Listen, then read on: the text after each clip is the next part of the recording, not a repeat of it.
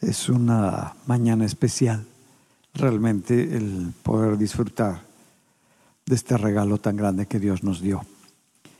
Y el día 25 eh, de diciembre, no es que sea exactamente el día en que Jesús nació, tenía que ponerse una fecha, pero eh, se decide en la iglesia poner este día eh, desde hace ya varios miles de años y celebrar, reconocer, honrar lo que Dios nos había entregado. Y pone, eh, va poniendo Dios en su palabra el cómo iba a entregar esta bendición a, a, toda la gente. Era una bendición donde antes nada más se pensaba que era para un pueblo muy selecto, muy escogido, pero Dios abre y rompe toda esta estructura que se tenía y introduce un nuevo, una nueva bendición para que todos aquellos que por la fe hemos recibido al Padre, a Jesús en nuestro corazón y que transformó nuestro corazón por la obra del Espíritu Santo, introduce un cambio. Muchas veces nosotros eh, decimos, ¿qué le regalarías tú a, a una persona que realmente amas con todo tu corazón? ¿Cuál sería el regalo más grande que puedes ofrecer de tu persona, eh, de, de, lo que tú eres? Y vemos cómo Dios, desde antes de que, 600 años antes de que Cristo viniera, está declarando cómo va a expresar ese amor para con nosotros.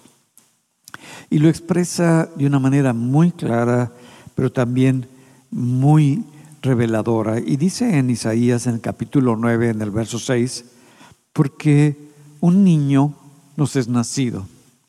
El que Dios se vistiera de hombre y que estuviera entre nosotros, se nos hace como que un poquito difícil el captar lo que el Padre iba a hacer.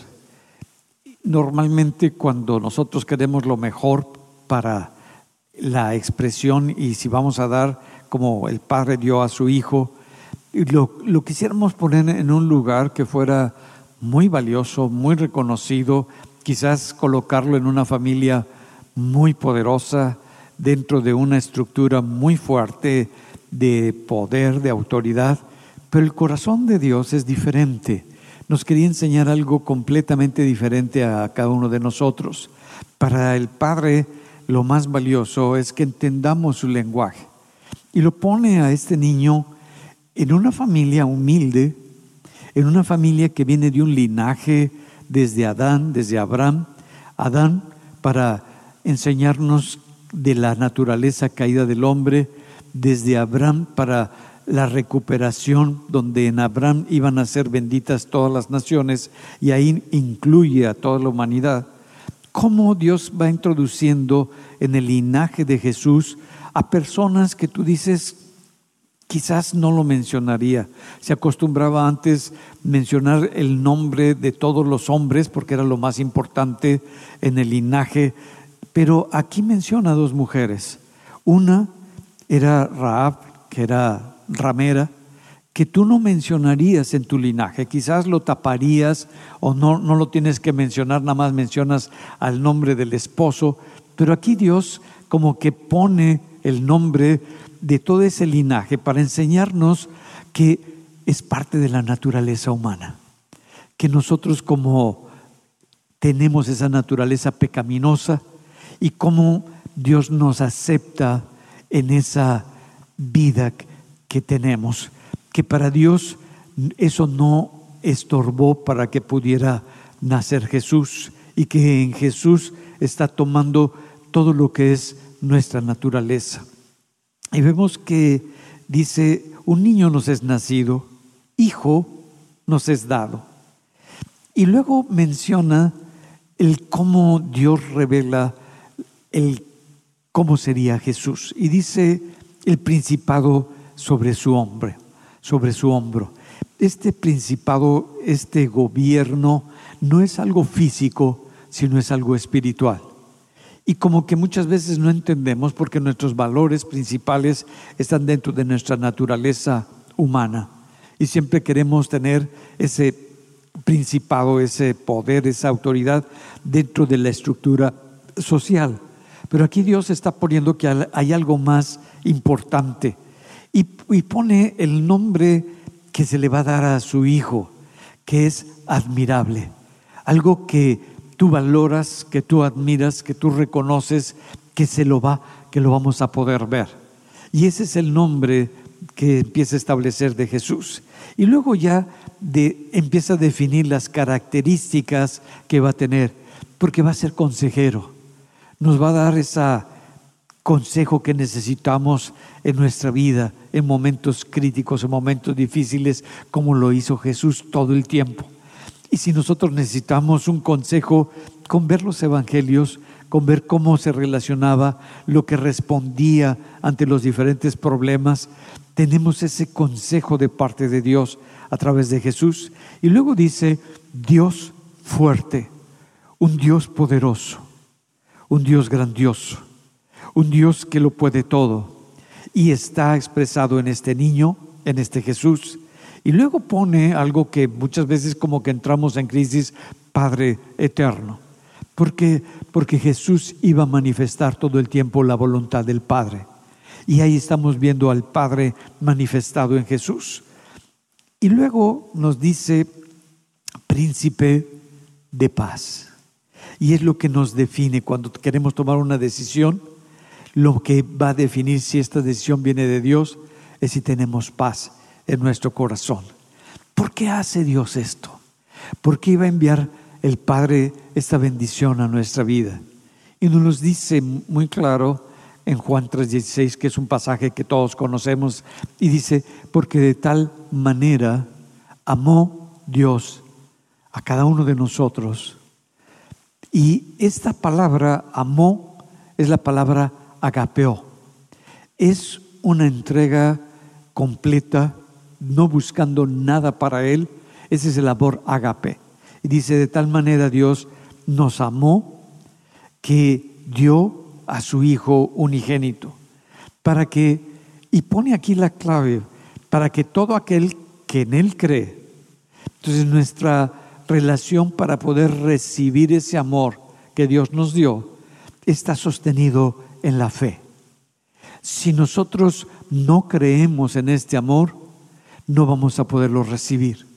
Y muchas de las barreras que nosotros tenemos en nuestra vida es creer en ese amor en ese amor del Padre, porque sentimos que o no lo merecemos o no tenemos las características, las cualidades. Cuando Dios describe desde el principio que no, no le importó esa genealogía que de donde venía Jesús, que lo más importante era rescatarnos a cada uno de nosotros. Entonces, nuestra vida con, con Dios es sostenida, ese amor que lo recibimos, lo tomamos por medio de la fe, ¿Para qué? Para que no nos perdamos, más podamos tener la vida eterna. Pero el, el, concepto de lo que es la vida eterna muchas veces lo relacionamos con el que estar allá en la presencia de Dios, el irnos a los cielos o estar en el cielo ya, ya no con este cuerpo. Pero Jesús nos los aclara para que podamos entender qué es la vida eterna. Y nos lo dice en Juan 17, y esta es la vida eterna, que te conozcan a ti, el único Dios verdadero, y a Jesucristo a quien has enviado. Entonces está poniendo dentro de nosotros que podamos conocer al Padre, que conozcamos al Padre como es el Padre. Pero muchas veces la idea que llegamos a tener de Dios, quizás porque se, culturalmente se nos enseñó así o porque así lo, lo llegaste a ver.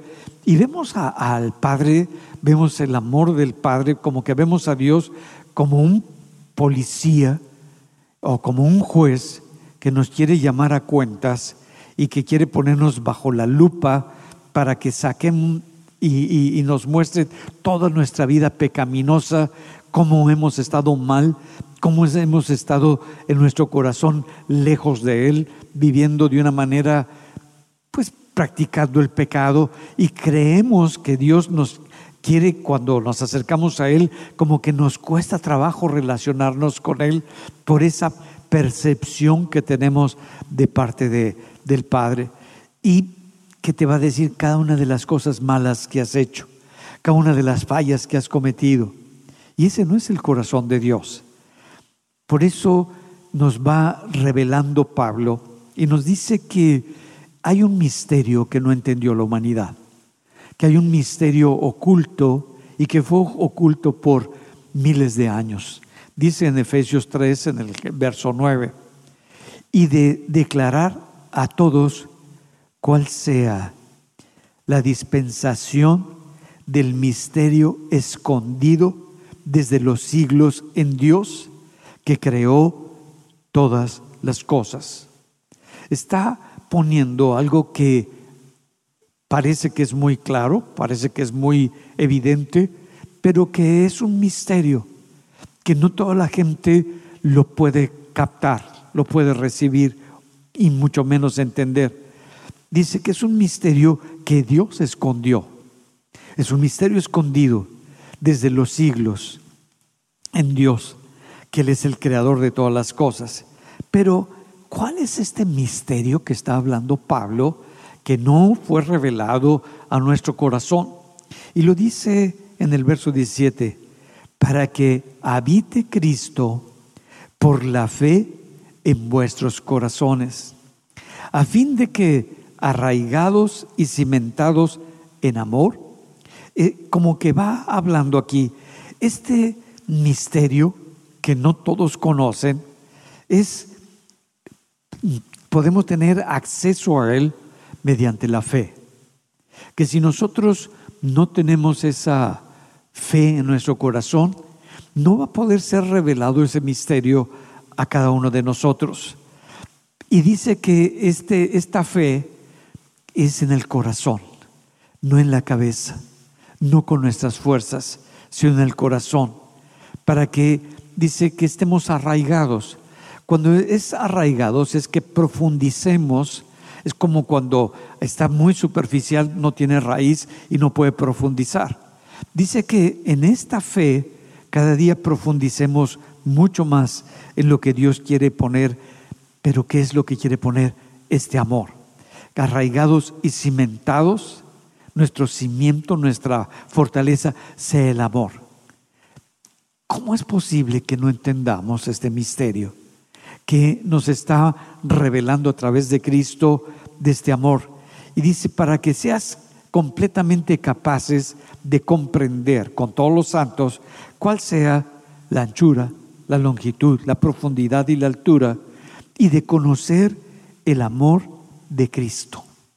Está como queriéndonos revelar a cada uno de nosotros que hay algo muy grande y muy poderoso que no conocemos, que creemos saber, que creemos entender, pero que no hemos conocido. Y ese conocimiento es de este amor tan grande que Dios ha tenido para con nosotros. Y, lo, pone como misterio, como algo ah, que no todos tienen acceso. ¿Por qué? Porque se requiere de intimidad se requiere de tiempo, se requiere de entrega, se requiere de que nosotros no seamos lo más importante ni lo más significativo, que para poder recibir y tener acceso a este amor y creer en este amor, necesitamos dejar de tener el primer lugar nosotros y de vernos como lo más importante y lo más significativo en nuestras vidas. Y nos cuesta trabajo entender y comprender este amor porque hemos sido muy lastimados, porque hemos sido heridos muchas veces a lo largo de nuestra vida. Y no solamente una vez, sino que hemos sido heridos muchas veces y lastimados de diferentes formas. Y de alguna manera perdimos esa confianza, perdimos esa apertura del corazón para poder volver a confiar y poder depositar nuestro amor en las personas. Pero aquí está hablando de esa entrega y menciona, eh, estaba leyendo que se le ocurrió a un misionero que estaba trabajando en un ministerio de las cárceles. Y dice, bueno, ¿por qué se acercaba el día 10 de mayo. Y dice, ¿por qué no este 10 de mayo mandamos a hacer tarjetas para que los prisioneros le manden una tarjeta festejando a su mamá? Y bueno, mandaron a hacer las tarjetas y todos los prisioneros se sintieron felices, escribieron una carta a su mamá de cuánto la querían, de todo lo que sentían y ese dolor que tenían por no poder estar con sus mamás. Y fue una bendición muy grande, estaban muy contentos. Pero unos, unas semanas después era el Día del Padre, había que festejar a, los papás. Y se le ocurrió, oye, ¿por qué no mandamos a hacer unas tarjetas también para que ellos puedan festejar a sus padres? Y mandaron a hacer las tarjetas y casi nadie pasó a recoger sus tarjetas. Dijeron, ¿qué está pasando? ¿Qué, ¿Qué, no tienen papá? Y le dijeron, oye, ¿por qué no quieres mandarle una tarjeta a tu papá? Porque nos dejó, porque nos falló, porque nunca estuvo conmigo, porque fue un padre que nunca le importé, que no fui significativo para, para él. Y como que esa barrera tan fuerte de la idea que tenemos de lo que es nuestro Padre, de que algunos de nosotros no tuvimos esa charla con nuestro Padre, no tuvimos esa convivencia con nuestro Padre, porque quizás nuestro Padre tampoco la tuvo, quizás nuestro Padre no tuvo esa cercanía con su Padre ni esa relación con su Padre, por lo tanto no supo cómo transmitir, porque no viene como que es un fenómeno cultural, que no viene nada más del padre que tuvimos, sino que viene del racatatabuelo que, que tuvimos nosotros, que no tuvo ese contacto, que algunos dejaron a la madre, se fueron, no, no tuvo ese cuidado. Y he sabido que muchas veces eh, ya de adultos, algunas madres que tuvieron a sus hijos dicen, bueno, ¿quién fue mi papá? Porque no lo conozco, no, no sé cómo, cómo sea. Y ya le dice eh, dónde está el papá, todo eso, y ya investigando, empiezan a investigar y van a ver al, papá, y cuando lo ven, el papá no quiere hablar con el hijo, o no quiere hablar con la hija, no, no, no quiere reconocer. Tú dices, ¿qué es lo que está pasando? Y es un problema que traemos, y cuando tú empiezas a relacionarte con Dios como Padre, viene esa asociación inconsciente que tenemos de nuestro Padre natural. Y si no platicabas con tu Padre natural, o si cuando tú hablabas con tu padre y no era importante lo que tú decías, sino que tu padre siempre lo más importante es lo que él traía en la cabeza, y no tuvo esa delicadeza de escucharte, de sentarse contigo para platicar contigo, esa relación como que te es difícil y empiezas a entrar en una lucha contigo. ¿Por qué? Porque lo relacionas. Y cuando quieres ver al Padre, pues no lo puedes ver como es, porque ves a tu Padre natural. ¿Cuánto les ha pasado eso? Que, eh, ese, que tuvieron un padre ausente o lejano o no tuvieron una comunicación con su padre. ¿Cuánto les pasó eso? A mí me pasó. Fue algo que, que mi padre no, no lo ah, regalaron, se lo dieron a un familiar, se murió su madre y, a los nueve años pues su padre no se hizo cargo de ellos y nunca más volvió a hablar con, con los hijos y así creció. Y muchas veces nosotros pues no, no, no, no sabemos cómo, cómo relacionarnos con él. Y nos tendemos a, a pues relacionarlo con nuestro Padre terrenal y nos cuesta muchísimo trabajo. Vemos cómo ah, esta relación nos cuesta trabajo. Cuando vemos la vida de Jesús, que está con los discípulos, y cómo eh, Pedro lo llega a negar, y es algo muy fuerte para, para Pedro, porque se siente que defraudó y ahora piensa que ya todo se terminó, por lo tanto regresa otra vez a su viejo oficio de pescador y jala a varios de los que tenían también el mismo oficio de estar en la pesca. Jesús, cuando resucita, lo, va a buscar, y lo va a buscar a todos ellos. Y están pescando, están en lo mismo, y no han pescado nada. Y Jesús les dice, echen las redes, y se llena de peces. Y cuando le dicen a Pedro, es el maestro, Pedro se, se vuelve a vestir y se avienta al agua otra vez y, va con Jesús. Y Jesús le hace unas preguntas y viene en Juan 21, 15. Dice que después de que comieron y convivieron todos ellos, Jesús le dice a Pedro, Simón, hijo de Jonás, ah, Simón, ¿me amas más que estos? ¿Qué es lo que le está diciendo Jesús? Porque nos cuesta trabajo. Le dice, me, porque en español es la misma palabra para el amor. Le dice, me agapeas más que los que están rodeándote. Me agapeas más que tu relación que tienes con ellos para volver a la misma, al mismo trabajo que estás volviendo con ellos. Esa palabra de agape que está estableciendo aquí es ¿Estás dispuesto a dejar este oficio de la pesca? ¿Estás dispuesto a dejar esta manera de vivir para seguirme? ¿Estás dispuesto a tener un amor mucho mayor por mí que el normal que, el normal que tienes? ¿Qué le, le contesta a Pedro? Porque Pedro le, había dicho que nunca lo iba a negar, que el Señor iba a ser lo más importante.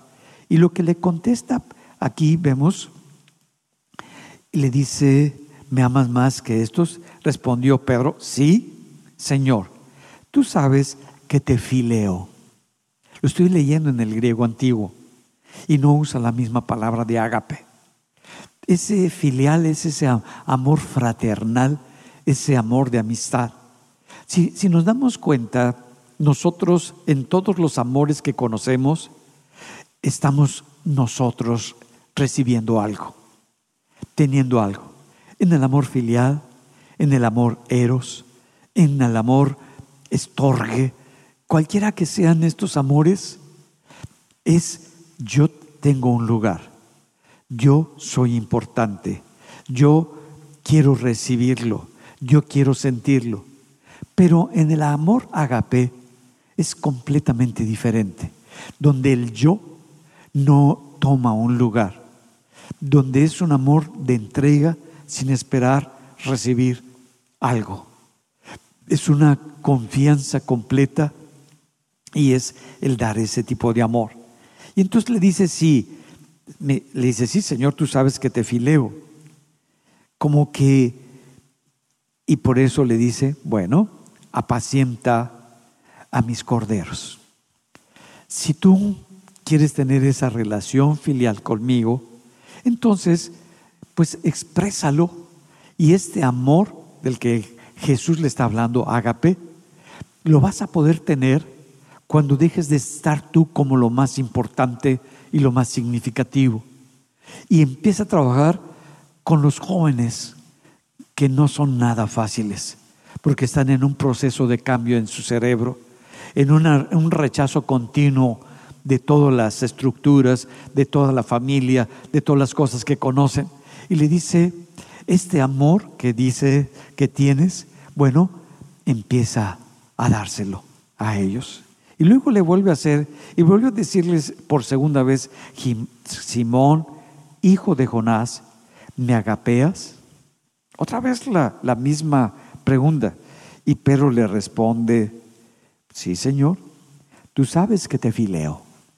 Otra vez la misma, y, Jesús le está hablando para que entendiera, y como que nos cuesta trabajo entender este amor ágape. Es un amor de entrega, es un amor en el cual no esperas que alguien te dé algo, pero para entregar este amor no lo podemos dar de nosotros mismos, no lo podemos dar en nuestras capacidades, porque si no lo tenemos, queremos saber que hay un eco, que hay una respuesta, que hay algo que estamos teniendo de parte de la otra persona. Y Dios nos amó como nosotros éramos. No porque nosotros hayamos buscado a Dios, sino que es Dios el que nos busca a nosotros y nos está enseñando desde el principio este tipo de amor. Y Pedro, pues no, no alcanza a decirle al Señor que, que puede entregar este tipo de amor y está siendo honesto con Jesús. Y entonces la tercera, la tercera vez le dice muy claro, Simón, hijo de Jonás, ¿me fileas? Ahora Jesús cambia el lenguaje. Me, entonces, ¿me fileas? ¿Ese, tipo de amor es el que tienes para conmigo? Y la respuesta de Pedro es muy como que se entristece, como que entra en, lucha.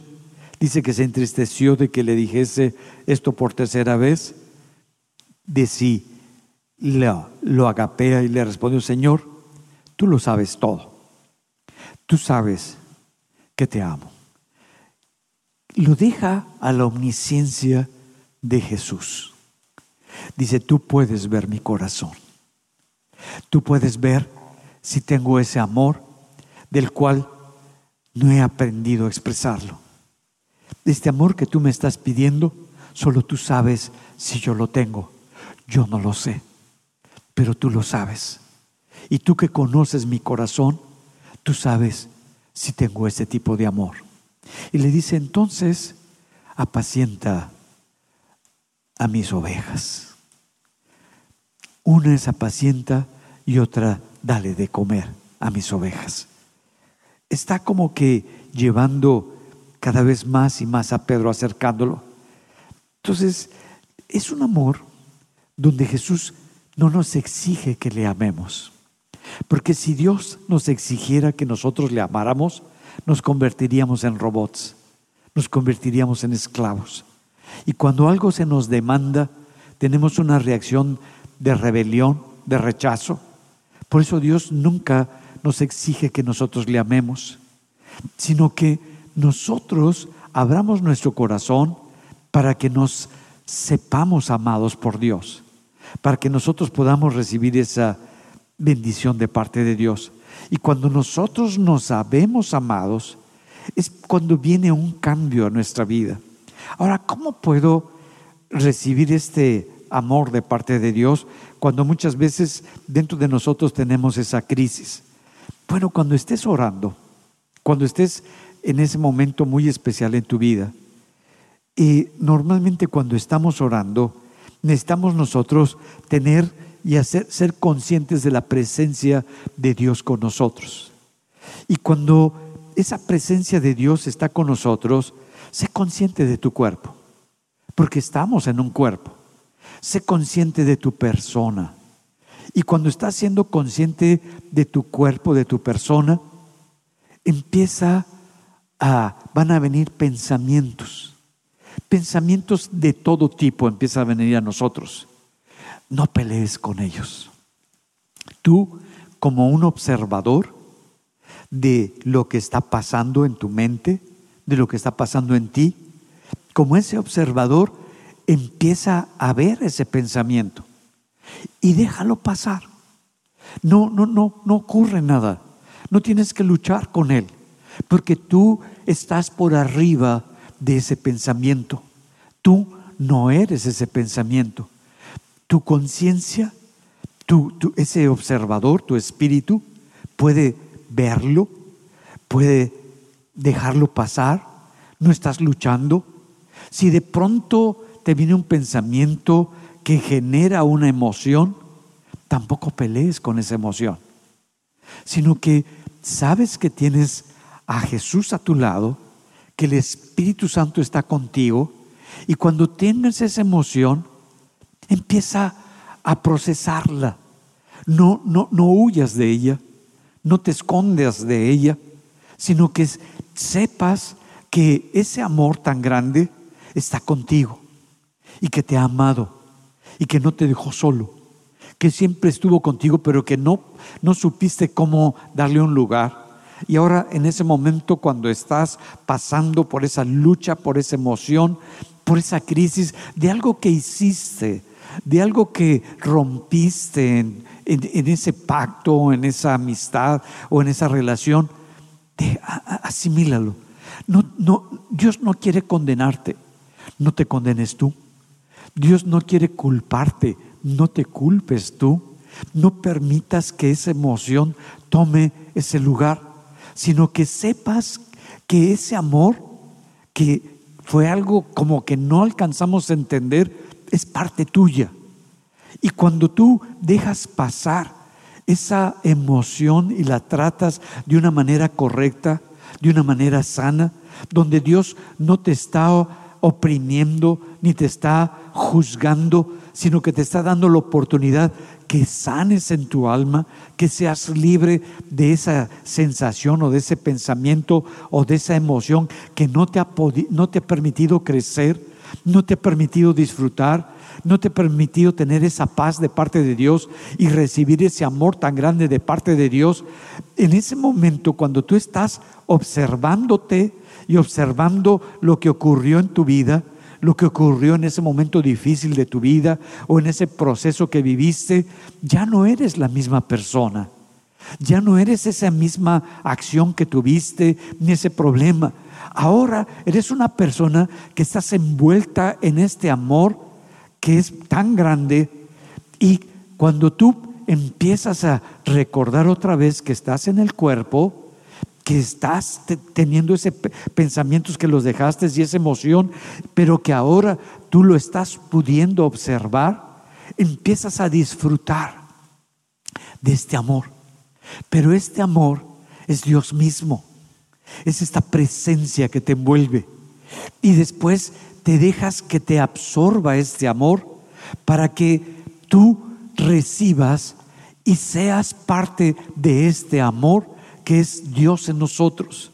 Y cuando este amor, que es este amor ágape, es parte tuya, te envuelve porque lo estás creyendo, porque la fe te permite tener acceso en tu corazón para saber que tú sí eres amado por Dios, que este amor sí te envuelve y Dios te lo dio para que lo pudieras disfrutar y puedas confiar.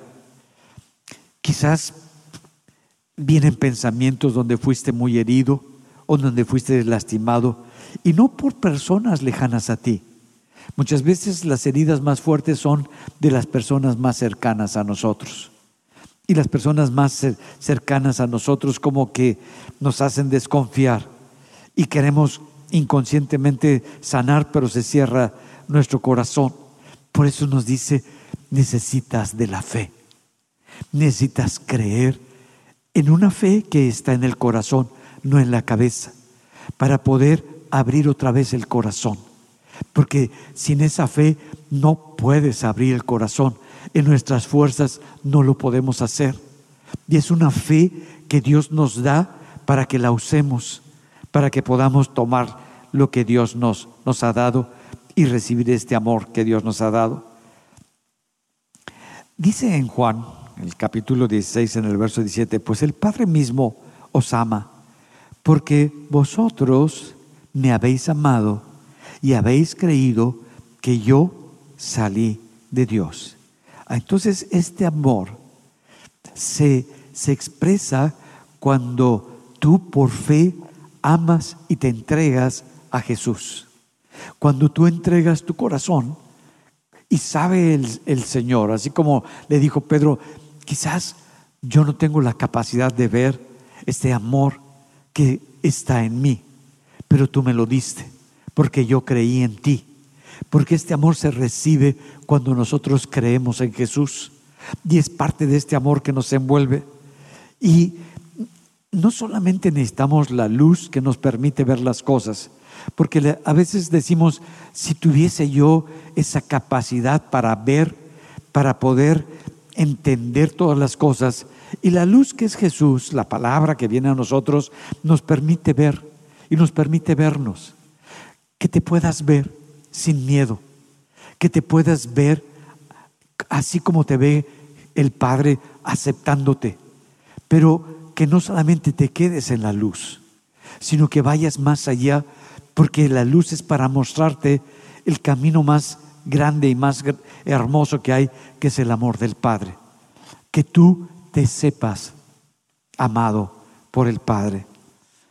Y, como dice, que puedas profundizar, que no te quedes por arribita, porque este amor es para profundizar en él. Es esa bendición tan grande de la gracia que Dios nos ha dado para poder recibirla y recibir todas las bendiciones que son de parte de Dios, que no es porque nosotros hagamos algo que tenemos este amor, no es porque nosotros cumplamos con algo porque tenemos este amor, sino que este amor, que es este amor agape, nos capacita para reaccionar, para actuar con lo que tenemos dentro de nosotros. Y no lo hacemos porque tenga que o deba de. Porque cuando no lo hemos comprendido, pensamos que por las cosas que hacemos en nuestro ministerio o por las cosas que hacemos para la obra de Dios o para el reino de Dios, estamos dejando y estamos perdiendo este amor tan grande, pasando a lo que es el amor natural, donde es el amor filial, donde es el amor familiar o de amistad que tenemos, a ese amor que es mucho mayor, que había sido oculto, como dice Pablo, por muchas generaciones y que ahora se nos ha entregado por medio de la fe en Cristo para recibirlo en nuestro corazón. Y es este amor el que nos transforma y por eso nos va poniendo muy claro, empieza a recibirlo, empieza a moverte. No exijas, no exijas este amor, porque cuando exiges es que hay algo que está reaccionando y está sonando. Observa, ¿por qué reaccionas? ¿Por qué te hace ese pensamiento sentirte así? ¿Por qué ese pensamiento te, te hace llevar a esa emoción? Obsérvala, detente, cuando estés pasando por un momento de lucha, de tristeza, de desesperación o de angustia, no, no, no, no, no huyas. Tú tienes algo muy grande, es tu espíritu. Velo. Siéntelo. No pelees con eso como te dije. No luches con esa, y esa idea o ese pensamiento o esa emoción, sino que empieza a permitir que tú estás por arriba, que tú no eres eso, que esa emoción, ese conflicto, esa lucha que estás teniendo ya fue perdonada, ya fue procesada por Dios, que solamente tú necesitas procesarla. Y cuando no lo hacemos, cuando todavía todos esos conflictos, todas esas emociones no han sido sanadas en nuestro corazón, vivimos criticando, vivimos juzgando, vivimos señalando, viendo los errores, viendo las fallas, viendo los defectos de la gente que nos rodea, pensando el cómo debería de comportarse, el qué debería de hacer y cómo debería de hacer las cosas. Y cuando no los hace como nosotros consideramos, ay, sentimos que están ofendiendo a Dios, cuando no es así.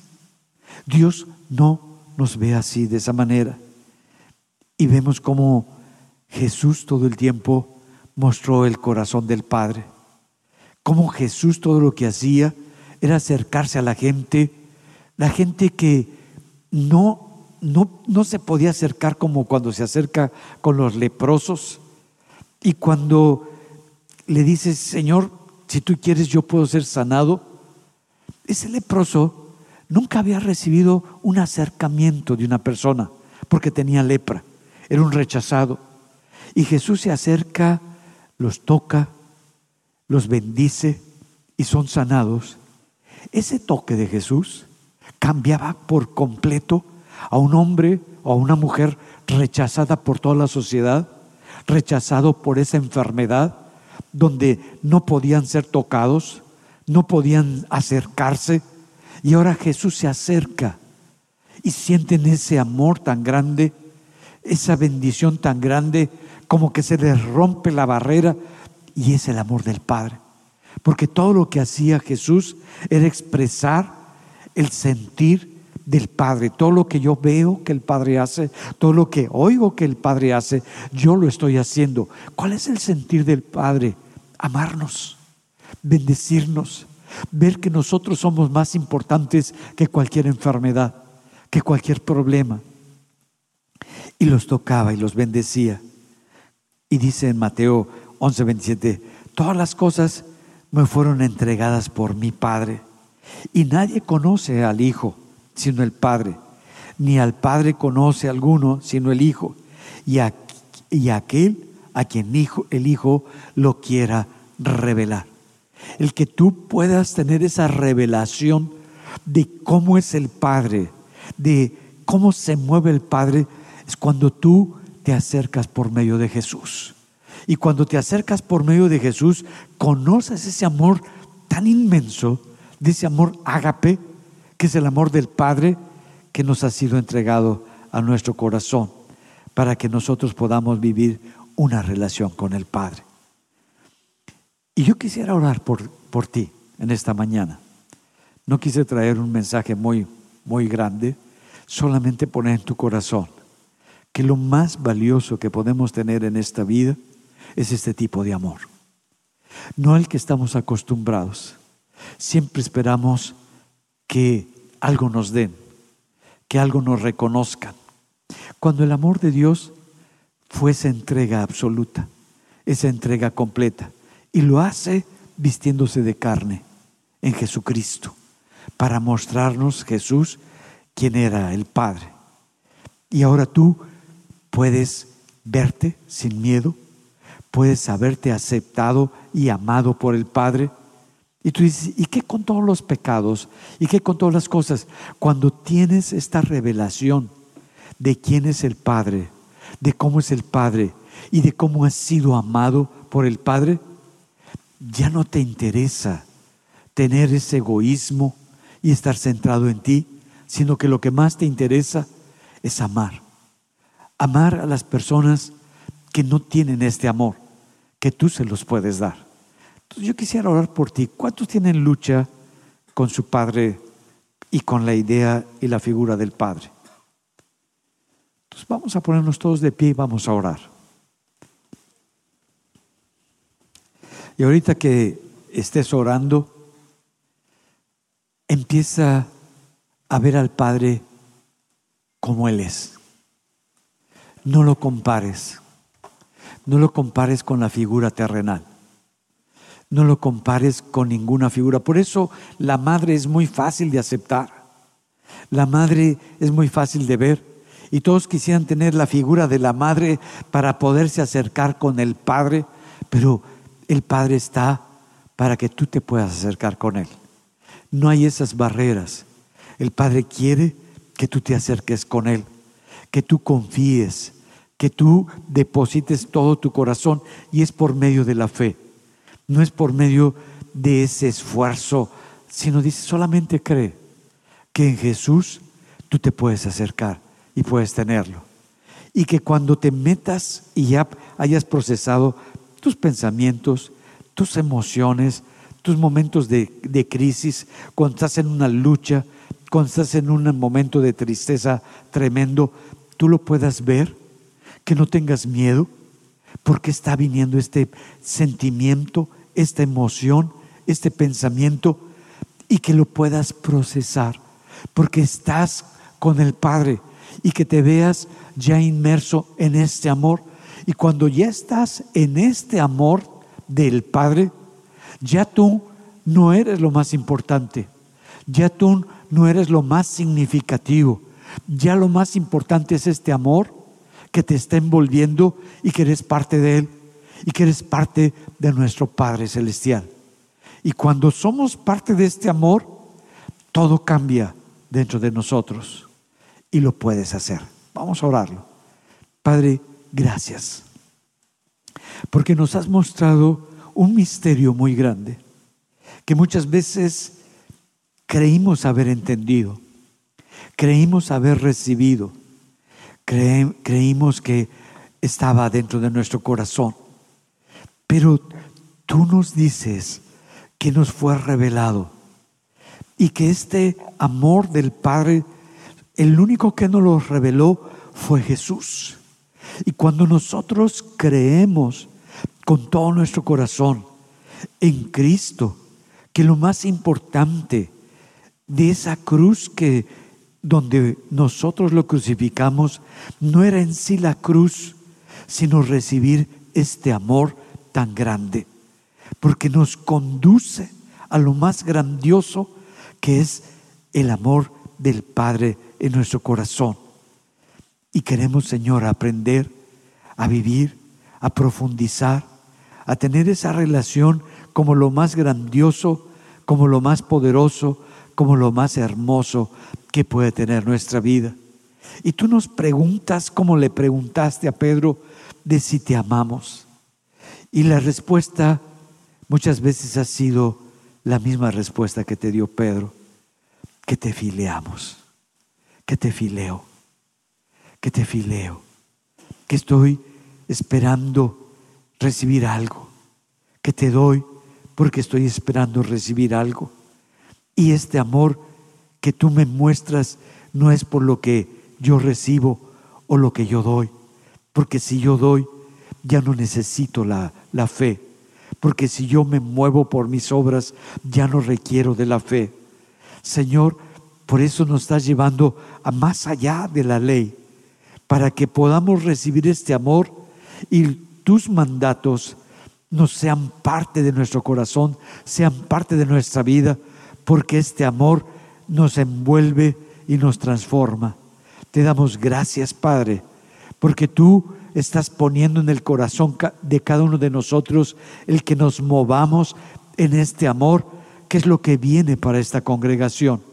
Que entendamos que lo más importante, que nuestro ministerio, que nuestro trabajo, que nuestra actividad es lo que está detrás del ministerio, que es lo que está detrás de nuestras ideas, de nuestros pensamientos, de nuestras emociones. Y es este amor tan grande que tú tienes para con nosotros. Y hoy tú sabes, así como Pedro te dijo, que te amamos. Tú sabes lo que hay en nuestro corazón.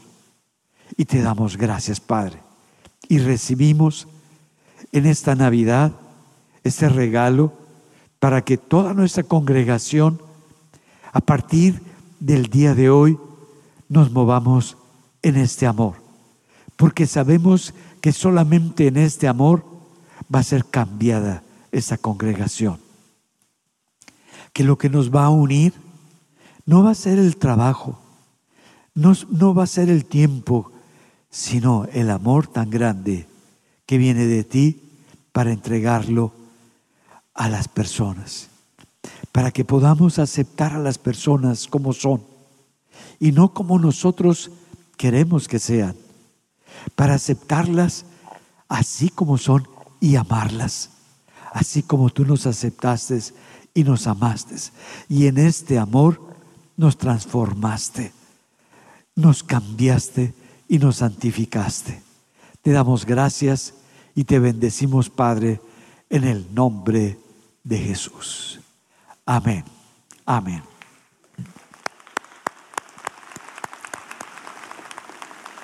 Algo que, quería comentarles, yo creo que viene un cambio muy grande, como lo hemos hablado y lo he mencionado a cada uno de ustedes. Este cambio tan grande que viene eh, es el amor de Dios. Y necesitamos como congregación aprender a movernos en este amor. Aprender a que este amor, agape, sea parte de nosotros y lo podamos dar a la gente, se lo podamos dar a las personas. Que nos quitemos la vieja naturaleza de el juicio, de la crítica, del señalamiento, porque no viene de Dios. Era una manera natural como nosotros vivíamos y como que Dios está haciendo un cambio muy fuerte para que aprendamos a aceptar a las personas como son. Muchas personas no vienen de los que dejaron la congregación porque quizás se dedicaron al rock and roll y, dicen, bueno, ¿qué va a decir la congre de, de mí? Si, te has fijado, están más pendientes de lo que van a decir ustedes de ellos. ¿Qué podemos decir? Que les amamos, que anhelamos que su vida sea transformada por Jesús. Cuando toda esta congregación, lo que nos una sea este amor ágape, el, el poder de Dios, los milagros, las maravillas, las señales, van a ser de todos los días. Va a venir un cambio y un avivamiento como nunca lo hemos tenido. Pero la base, por lo que Dios hizo todo, es este amor. Que no se les olvide. Los que necesiten oración, va a estar el ministerio del abrazo del Padre para que puedan orar por ustedes.